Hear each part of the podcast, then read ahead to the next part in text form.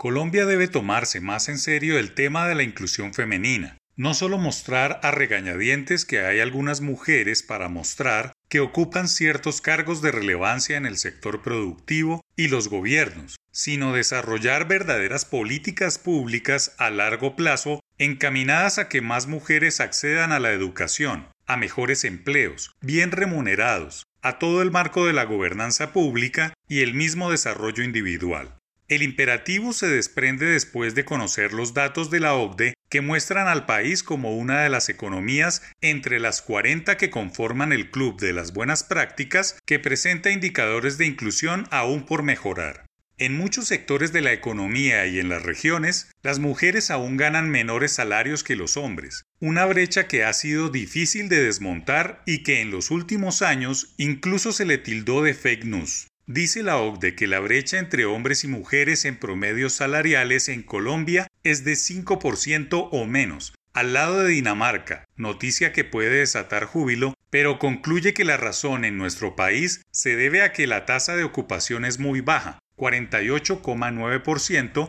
en comparación con 73,4% de los hombres, una brecha laboral que es la segunda más alta entre las economías estudiadas. Otro dato preocupante es el que manifiesta que las pocas mujeres que acceden al mercado laboral son las mejor educadas. Dado que muchas quedan fuera del mercado formal, aquellas que ocupan puestos de trabajo importantes tienden a ser las que cuentan con mayor nivel educativo y por consiguiente un salario más elevado. Esto reduce la brecha salarial sencillamente porque no se cuenta a muchas mujeres que no tienen acceso al mercado laboral o que se desempeñan en un empleo informal muy mal remunerado. Un hallazgo que debe hacer pensar a los diseñadores de las políticas públicas y a la alta gerencia de las empresas que no todo está en que unas pocas accedan a presidencias, gerencias o cargos directivos, sino que el verdadero trabajo está en la base de la pirámide social en donde no hay mucha visibilización femenina.